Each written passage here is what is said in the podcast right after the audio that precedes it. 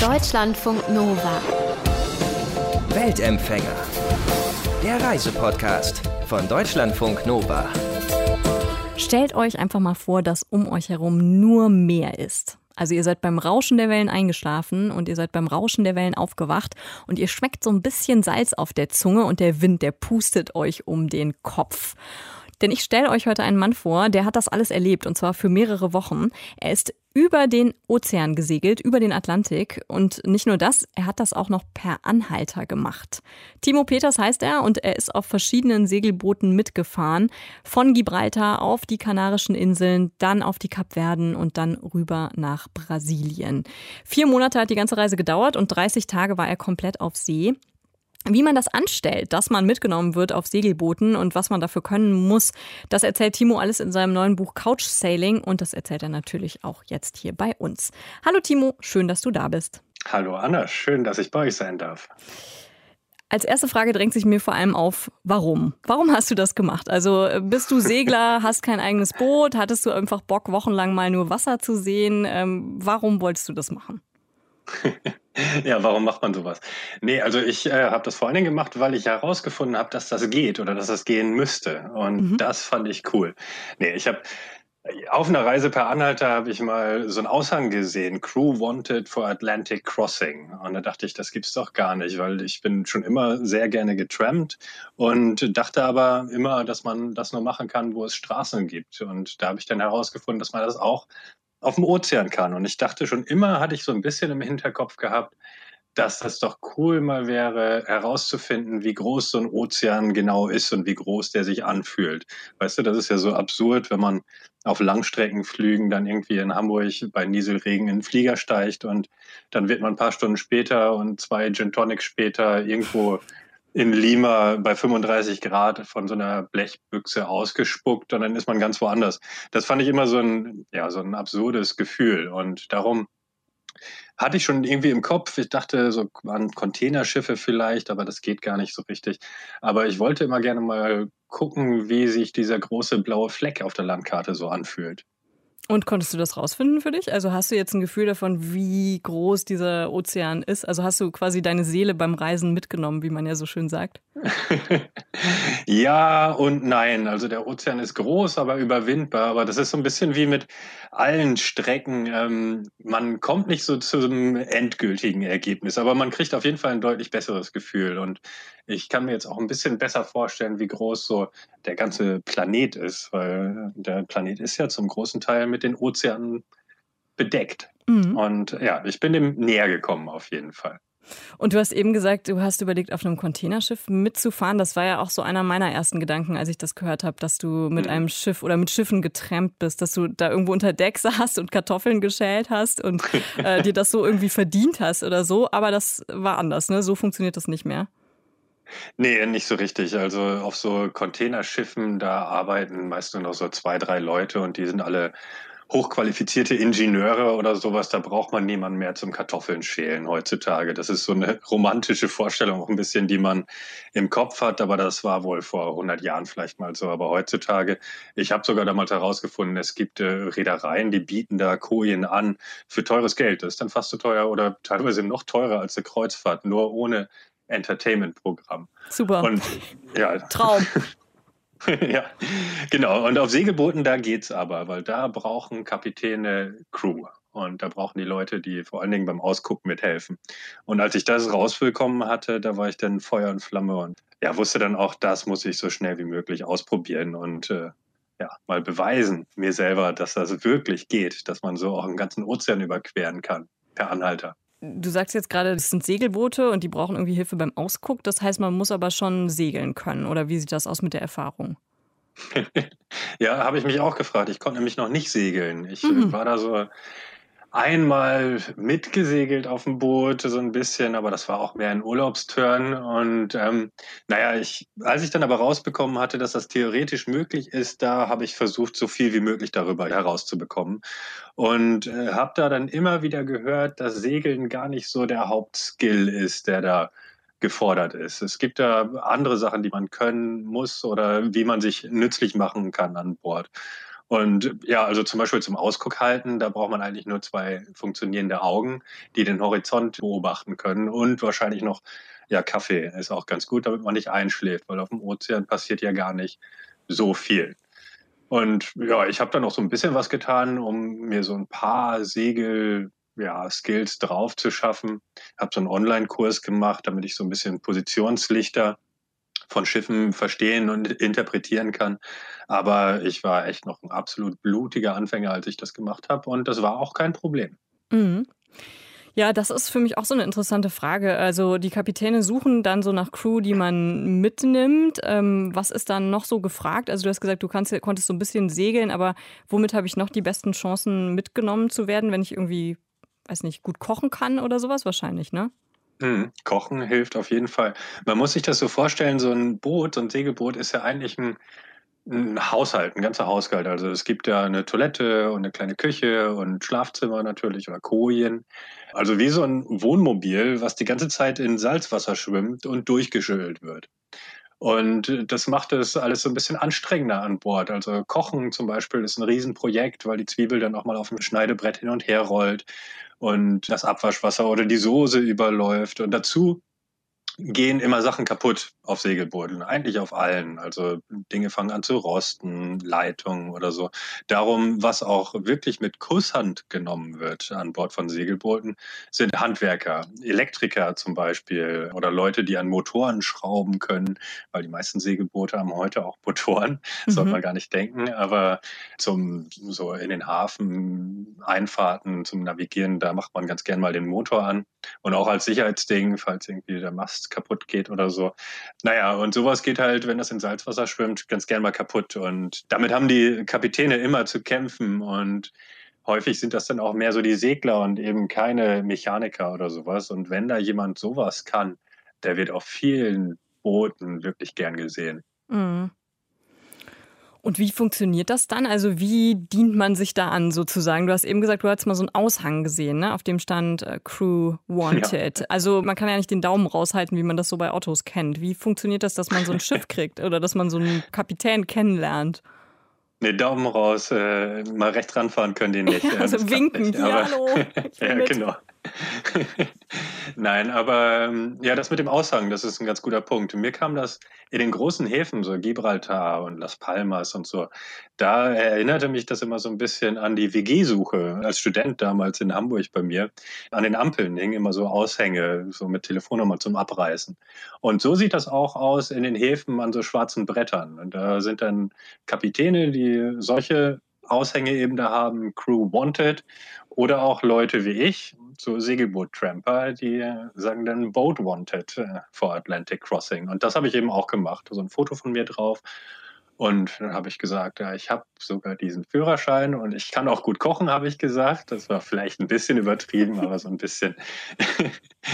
naja, auf jeden Fall, so kann das klappen. Und es gibt noch so ein paar, es gibt so Foren im Internet zum Beispiel für Segler und ja, es gibt so verschiedene solche Wege, aber am, besten sind eigentlich die Aushänge oder in den Häfen unterwegs sein und versuchen, mit Kapitänen ins Gespräch zu kommen. Das hat den Vorteil, dass man sich dafür auch in Hafenkneipen rumtreiben muss. Pflicht. ja. Und wo hast du das dann geschafft? Also wo hat das besonders gut geklappt mit dem Boot finden, Kapitän finden? Da gibt es doch wahrscheinlich bestimmte Orte, wo das besonders gut geht, mhm. oder? Bestimmte Häfen, wo das besonders gut geht. Genau, es gibt so große Häfen, das sind so gerade für so eine Atlantiküberquerung, die sind halt besonders gut geeignet für sowas. Also Gibraltar kann man sich zum Beispiel gut vorstellen. Da kommt halt alles vorbei, was irgendwie aus dem Mittelmeer raus oder da rein will auch. Und die fahren da auch ganz gerne in den Hafen rein, weil zum Beispiel Gibraltar ist ein Steuerparadies, da kann man ganz gut nochmal günstig einkaufen, so Proviant, aber auch Diesel für einen Schiffsmotor und sowas. Und dann weiterhin, zum Beispiel Las Palmas auf Gran Canaria ist ein so ein Hafen, die haben einfach die Infrastruktur. Ne? Da gibt es Werkstätten für Segelboote, die dann auch mal besondere Ersatzteile ranbekommen. Oder es gibt Supermärkte, die das ein bisschen gewohnt sind, dass da vielleicht auch zweimal am Tag jemand kommt, der einfach zum Beispiel 400 Liter Mineralwasser kauft. Und Hattet ihr so viel mit? Ja, Trinkwasser ist gut, wenn man das genug hat, wenn man drei Wochen unterwegs ist. Ach.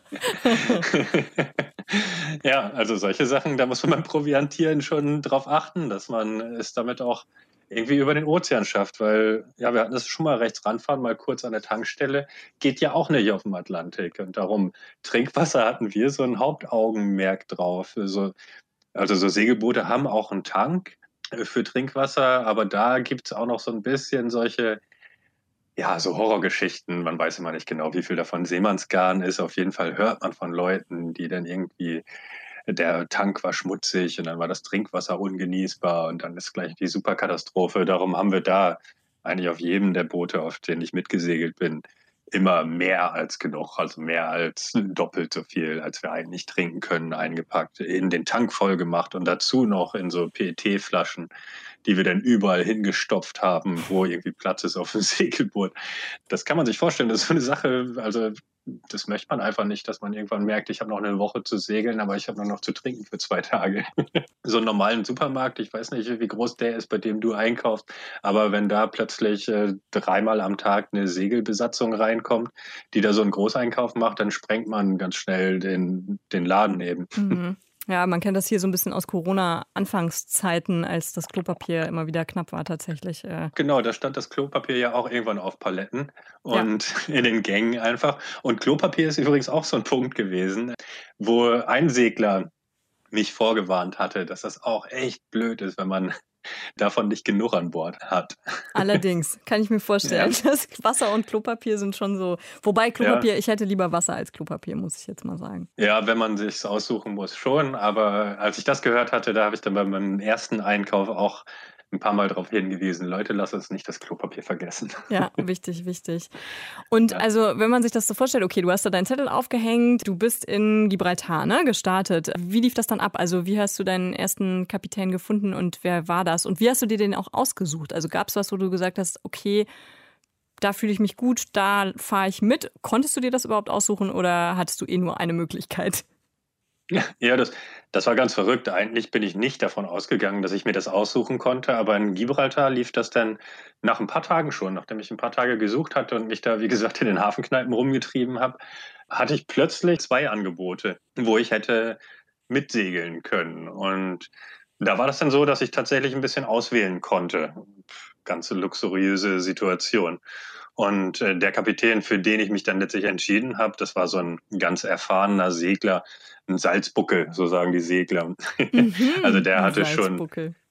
Ja, der hatte schon zigtausend Kilometer in seinem persönlichen Logbuch, in seinem Meilenbuch stehen und hatte schon sehr viel gesegelt und war auch, ja, war so ein Abenteurer, wie er im Buche steht, so in den 50ern, so ein braungebrannter Typ, Kapitän, der schon über den Atlantik gesegelt war von den USA aus. Das war nämlich Amerikaner und der war einhand über den Ozean gesegelt. Das heißt, alleine an Bord. Und Boah. da sagt man so unter Segeln, dass dafür muss man auch ein bisschen verrückt sein und echt hart im Nehmen, weil dann, also die haben so ein ganz anderes Leben noch, die stellen sich dann alle 20 Minuten Wecker für so einen Rundumblick, um mal zu schauen, ob sie auch nicht auf Kollisionskurs mit jemandem sind. Und der hatte auch eine sehr gut ausgerüstete Yacht mit äh, sämtlichen modernen Sicherheitsfeatures, mit Satellitennavigation und sowas.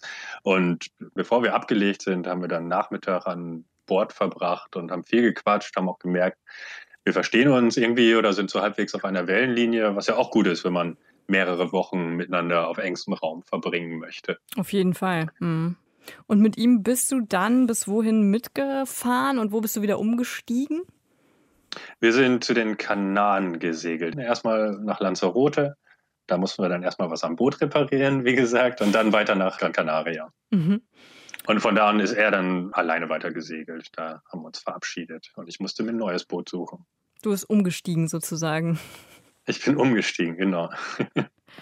und wie ging es weiter? Also wen hast du dann getroffen und gefunden? Dann bin ich auf der Nachbarinsel da auf Fuerteventura fündig geworden und da habe ich einen deutschen Kapitän kennengelernt, der auch über den Atlantik wollte. Erstmal hatten wir dann nur dann besprochen, dass es bis nach Kap Verde geht. Da ist man anfangs erstmal ein bisschen vorsichtig auf beiden Seiten, weil man ja auch nicht weiß, wie gut man sich versteht. Und so eine Zwischenstation bietet sich dann einfach an. Aber mit dem konnte ich dann bis nach Kap Verde segeln. Und der hatte aber auch eine größere Crew an Bord. Das war nicht so ein Einhandsegler, sondern das war jemand, der hat äh, gerne eine Handvoll Leute bei sich dabei gehabt, auch aus Unterhaltungsgründen. Der Mann, der lebte nämlich auf seinem Boot, also dessen Weltreise oder Weltumsegelung, die war Open-End geplant und er war auch bis dahin sehr langsam unterwegs gewesen, ist in, bei uns in Europa gestartet und erst nach drei Jahren auf den Kanaren angekommen. Also hat das so ganz gemütlich angehen lassen. Er hatte den Vorteil, dass er von unterwegs aus, vom Boot aus arbeiten konnte. Er hat als Übersetzer gearbeitet und brauchte dafür nur seinen Laptop eigentlich. Ja, der hat immer gerne so zwei, drei, vier Leute an Bord gehabt, alleine auch, um ein bisschen Unterhaltung zu haben und dann nicht verrückt zu werden, alleine auf seinem Boot.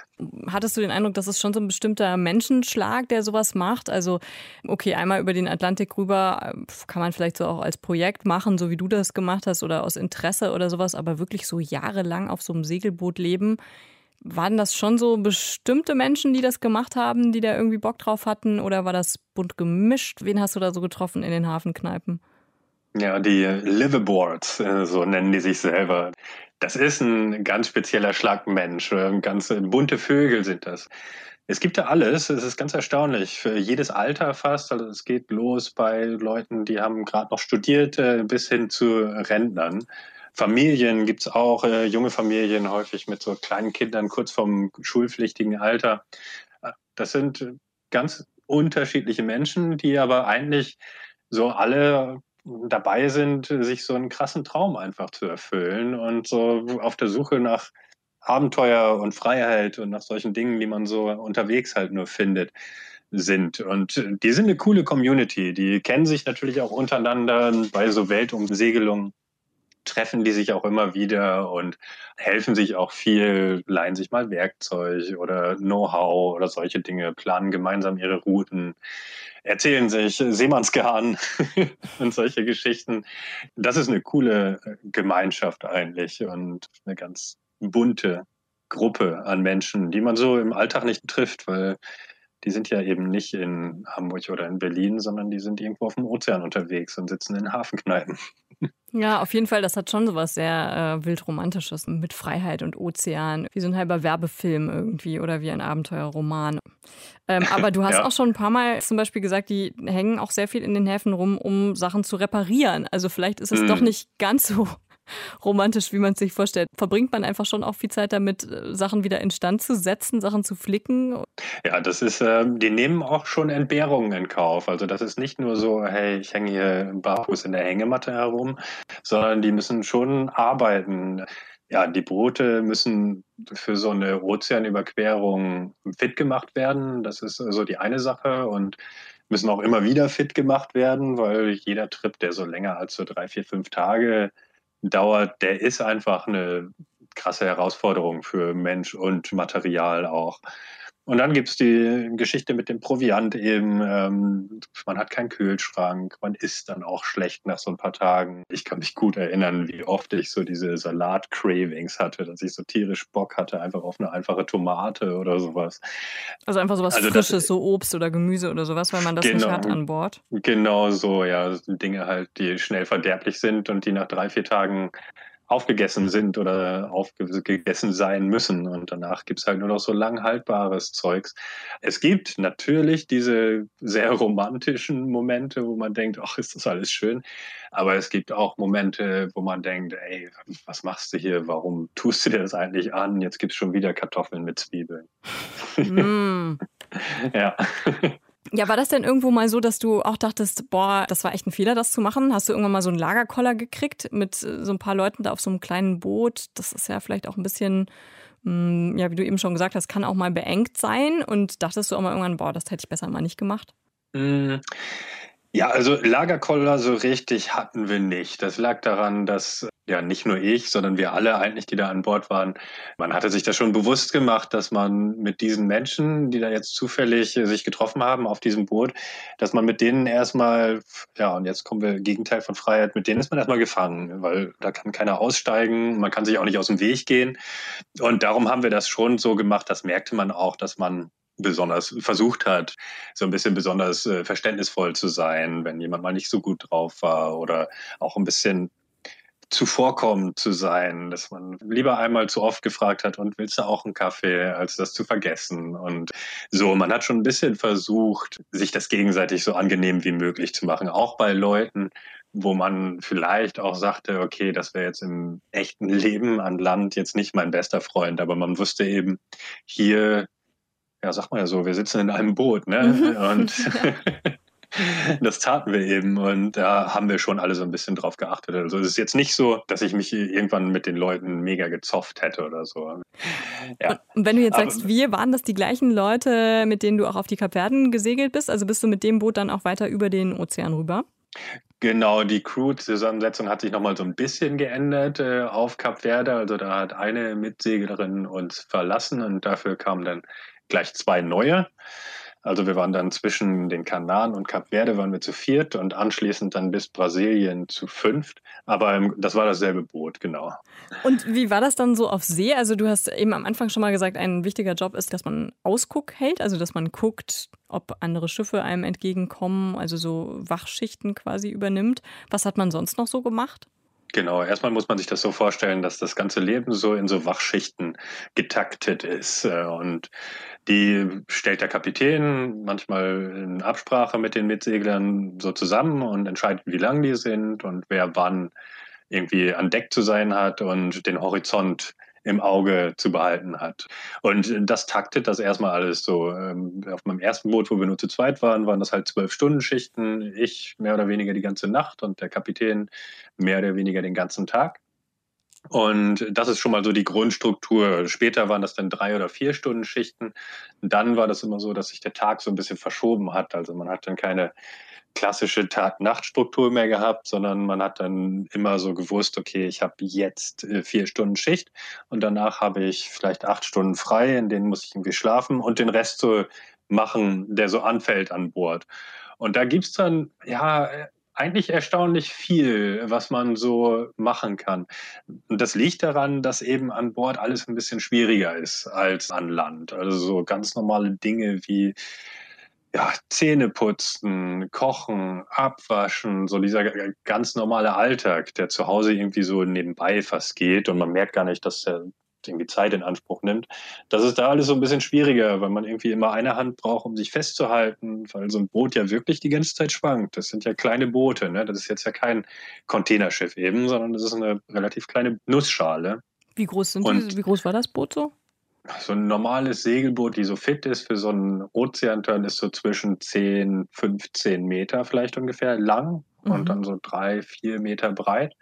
Und das ist es. Das fühlt sich schon relativ klein an, wenn die Wellen dann auch vier, fünf Meter hoch sind, was ja keine Seltenheit ist. Mhm. Und du meinst jetzt eben, die Wellen sind auch mal gerne vier, fünf Meter hoch. Ist dir nicht schlecht geworden? Warst du gar nicht seekrank? Also mir wird bei naja. dem Gedanken schon so ein bisschen übel. Ich bin gesegnet mit einem ganz stabilen Magen. Trotzdem hatte ich eine Situation, wo ich mir nicht ganz sicher bin, ob ich da seekrank war. Ich habe das so ein bisschen in meinem Kopf als Panikattacke abgetan. Mhm. Ich weiß nicht, ob das so viel angenehmer ist als Seekrankheit. Aber ich hatte eine Situation, da, wie die Segler sagen, da habe ich die Möwen gefüttert. Also ich habe gekotzt. Gleich mein zweiter Tag auf See und zwar so dieser Moment, dem hatte ich eigentlich entgegengefiebert, so dass als man kein Land mehr sah. Das hatte ich mir immer so ausgemalt, so oh, 360 Grad rundum, überall Horizont. Das ist diese romantische Freiheit, von der man so träumt. Aber in Wirklichkeit äh, ging bei mir da das Kopfkino los und ich hatte mir vorgestellt, ey, was ist, wenn hier was passiert? Kommen hier überhaupt noch Rettungsschiffe hin, diese Speedboote? Ist das nicht viel zu weit für die? Wie weit kann ein Hubschrauber fliegen? Und so ging es da los bei mir im Kopf. Und da war ich dann irgendwann, ja, kalter Schweiß und ja, da war mir dann auch kotzübel. Aber ich glaube, das war eher die Panik als die Wellen. Und bei euch ist aber ja alles gut gegangen, ne? Also auf dem zweiten Abschnitt quasi, oder dritter Abschnitt war das ja dann schon von den Kapverden ja. rüber über den Atlantik, ist euch ja allen nichts passiert, ne? Nee, wir haben es überlebt und wir hatten, äh, im Nachhinein können wir sagen, äh, wir hatten eigentlich eine ziemlich gute Zeit da auf dem Ozean. Es war schon gut, ja. Habt ihr Delfine gesehen? Das stelle ich mir unter einer guten Zeit ja. vor. Ja, ja, ich mir auch. Delfine haben wir viele gesehen. Das ist ganz erstaunlich. Also ich erkläre das mit dem Spieltrieb von den Tieren. Die kommen nämlich in schöner Regelmäßigkeit. Also sind nicht die ganze Zeit da, aber sind oft da. Also alle zwei, drei Tage kommt mal eine Schule Delfine und surft in deiner Bugwelle. Und man hat da immer so das Gefühl, als ob die sich über uns lustig machen. Ne? Dass sie so sagen, ach, und ihr betreibt hier so einen großen Aufwand und guck mal, was ich hier kann. Ich kann hier noch rumspringen und vor und zurück äh, schwimmen. Look und at ihr, me. Ja, also sind so kleine Angeber auch. Also Delfine sind sowas Magisches, was einem unterwegs passiert und was auch, wenn es einem mal nicht so gut geht oder wenn man einen Hänger hat, das baut einen dann wieder auf, weil das irgendwie eine coole Sache ist und ein absolut cooles Schauspiel, die so zu sehen in, in freier Natur, ne, in freier Wildbahn und die sind aus freien Stücken gekommen. Das ist was anderes als in SeaWorld oder in solchen ja, Einrichtungen. Ja, und bei uns, wir haben uns auch einfach nicht dran gewöhnt. Also selbst kurz vor Brasilien, als wir dann schon echt ein paar Mal welche da gehabt hatten, war das immer noch so, plötzlich wird alles aufgeregt an Bord und springt herum und man hat so aufgeregte kleine Kinder an Bord. Oh, guck mal, ein Delfin. Das ist toll, ja. Das ist schon cool irgendwie, kann ich mir gut mhm. vorstellen. Ja, du sagst, ihr wart kurz vor Brasilien und wie habt ihr euch gefühlt dann, als ihr angekommen seid in Brasilien? Ihr wolltet ja unbedingt, oder dein Kapitän, ne, wollte unbedingt zum Karneval da sein, ne? Ja, ja das habe ich erst für einen Witz gehalten, aber das war tatsächlich sein Ziel. Und als wir dann da waren, passte das auch ziemlich gut, weil ich und wir alle waren natürlich so total euphorisch und so, yeah, wir haben es geschafft und wir haben es überlebt. Und dann fand da noch quasi so eine Willkommensparty mit einer Million Menschen. Nur für euch. Nur für uns statt, ja. Also das war schon großartig und das war dann so die ersten Tage nach der Ankunft, war es dann wirklich so, okay, jetzt feiern wir, jetzt lassen wir uns gehen und jetzt laufen wir den ganzen Tag durch Recife, so hieß die Stadt da, und tun so, als ob die alle uns feiern hier, dass wir das, was wir hier Tolles gemacht haben.